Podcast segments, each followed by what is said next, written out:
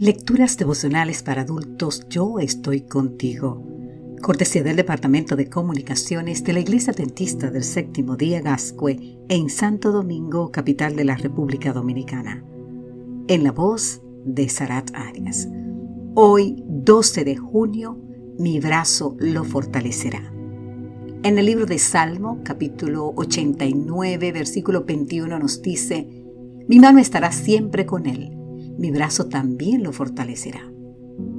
Nos cuenta el autor de este devocional que mientras estaba en su habitación de su casa materna, escuchaba a su madre cantar, Ancla tenemos que nos dará apoyo firme en la tempestad. En la roca eterna fija está, solo allí tendremos seguridad. Terminaba el himno y comenzaba otra vez, Ancla tenemos que nos dará apoyo firme en la tempestad en la roca eterna fija está, solo allí tendremos seguridad. Y lo repitió una y otra vez. Entonces comencé a sospechar, dice él, lo que sucedía. Ese día se cumplía un año más del fallecimiento de mi hermano menor. Cuando salí de mi habitación y fui donde ella estaba, ahogada en lágrimas, me abrazó y me dijo, siento la muerte de José como si fuera hoy. Yo no puedo más, Estoy cantándole a Dios para que Él me dé fuerzas, porque ya no puedo más. Abracé a mi madre y le dije, nos cuenta él, mami, ya Dios te ha dado fuerza. Precisamente porque seguimos de pie es que podemos tener la seguridad de que el Señor nos ha estado sosteniendo. La experiencia de José constituye un excelente ejemplo de cómo Dios fortalece a sus hijos.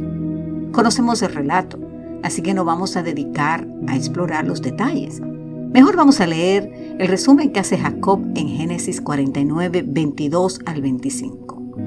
Rama fructífera es José, rama fructífera junto a una fuente. Sus vástagos se extienden sobre el muro.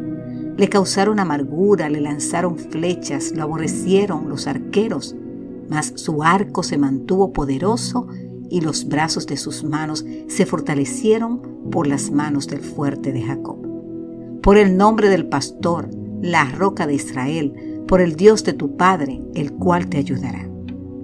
Me encanta la frase y los brazos de sus manos se fortalecieron por las manos del fuerte de Jacob. Cuando era el blanco de la envidia de sus hermanos, Dios lo fortaleció. Cuando fue vendido a una vida de esclavitud, tras haber sido siempre libre, Dios lo fortaleció. Cuando llegó como sirviente a la casa de Portifar, Dios lo fortaleció. Cuando fue enviado a la cárcel injustamente, Dios lo fortaleció. Cuando llegó a ser gobernador de Egipto, Dios lo fortaleció. En todo cuanto hizo, Dios lo fortaleció. Esa puede ser nuestra experiencia. Hoy las manos del fuerte fortalecerán nuestras manos débiles. Estas son las manos que nos ofrecen apoyo firme en medio de la tempestad.